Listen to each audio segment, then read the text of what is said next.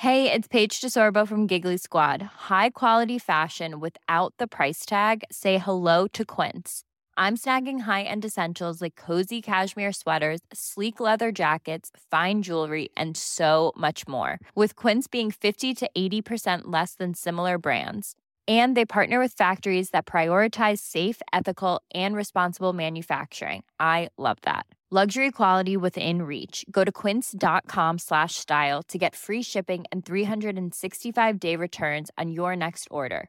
Quince.com slash style. Bonjour et bienvenue dans Savez-vous que, le podcast d'anecdotes du Dauphiné libéré. Chaque jour, on vous raconte une histoire, un événement marquant, qui vous permettra de briller en société et de vous coucher un peu moins bête. On ne vous l'apprend pas. La Chartreuse, c'est un massif en Isère et en Savoie.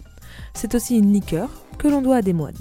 Mais Chartreuse ne désigne pas seulement la montagne et la boisson préférée de Quentin Tarantino, c'est aussi un monastère de moines chartreux que l'on peut trouver dans le monde entier. En Corée du Sud, en Slovénie, en Amérique latine ou encore aux États-Unis. Et bien sûr, en France. Une chartreuse a été fondée à Méhoun-les-Montrieux dans le Var, une autre à Bénonce dans l'Ain en 1115. Cette dernière n'est pas la seule à avoir été fondée dans l'Ain. Autrefois, la chartreuse de Vaucluse abritait des membres de l'ordre des Chartreux à Onoz, dans la vallée de l'Ain, dans le Jura. Elle repose aujourd'hui au fond du lac de Vouglan. Fondée en 1139 par les moines de Saint-Bruno, elle est l'une des plus anciennes de l'ordre des Chartreux. Au XIVe siècle, elle s'étend même sur environ 144 hectares. Mais les bâtiments sont en partie détruits par les troupes de Louis XI. Ensuite, la Chartreuse est reconstruite et agrandie en plusieurs chantiers au XVIIIe siècle, pour être pillée à la Révolution. Les moines sont chassés, l'endroit vendu comme bien national.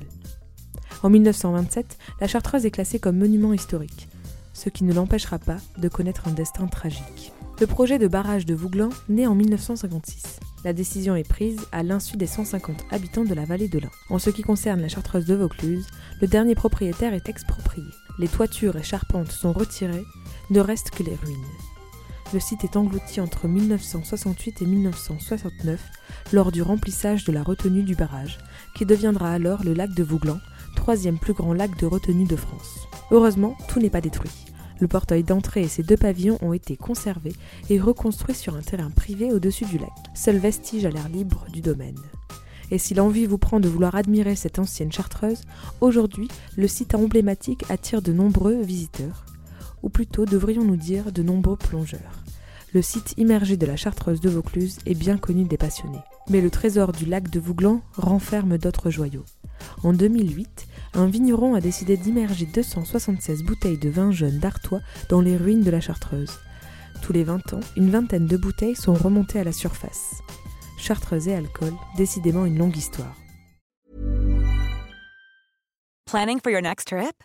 Elevate your travel style with Quince. Quince has all the jet setting essentials you'll want for your next getaway, like European linen, premium luggage options, buttery soft Italian leather bags, and so much more. And is all priced at 50 to 80% less than similar brands. Plus, Quince only works with factories that use safe and ethical manufacturing practices. Pack your bags with high-quality essentials you'll be wearing for vacations to come with Quince. Go to quince.com/pack for free shipping and 365-day returns.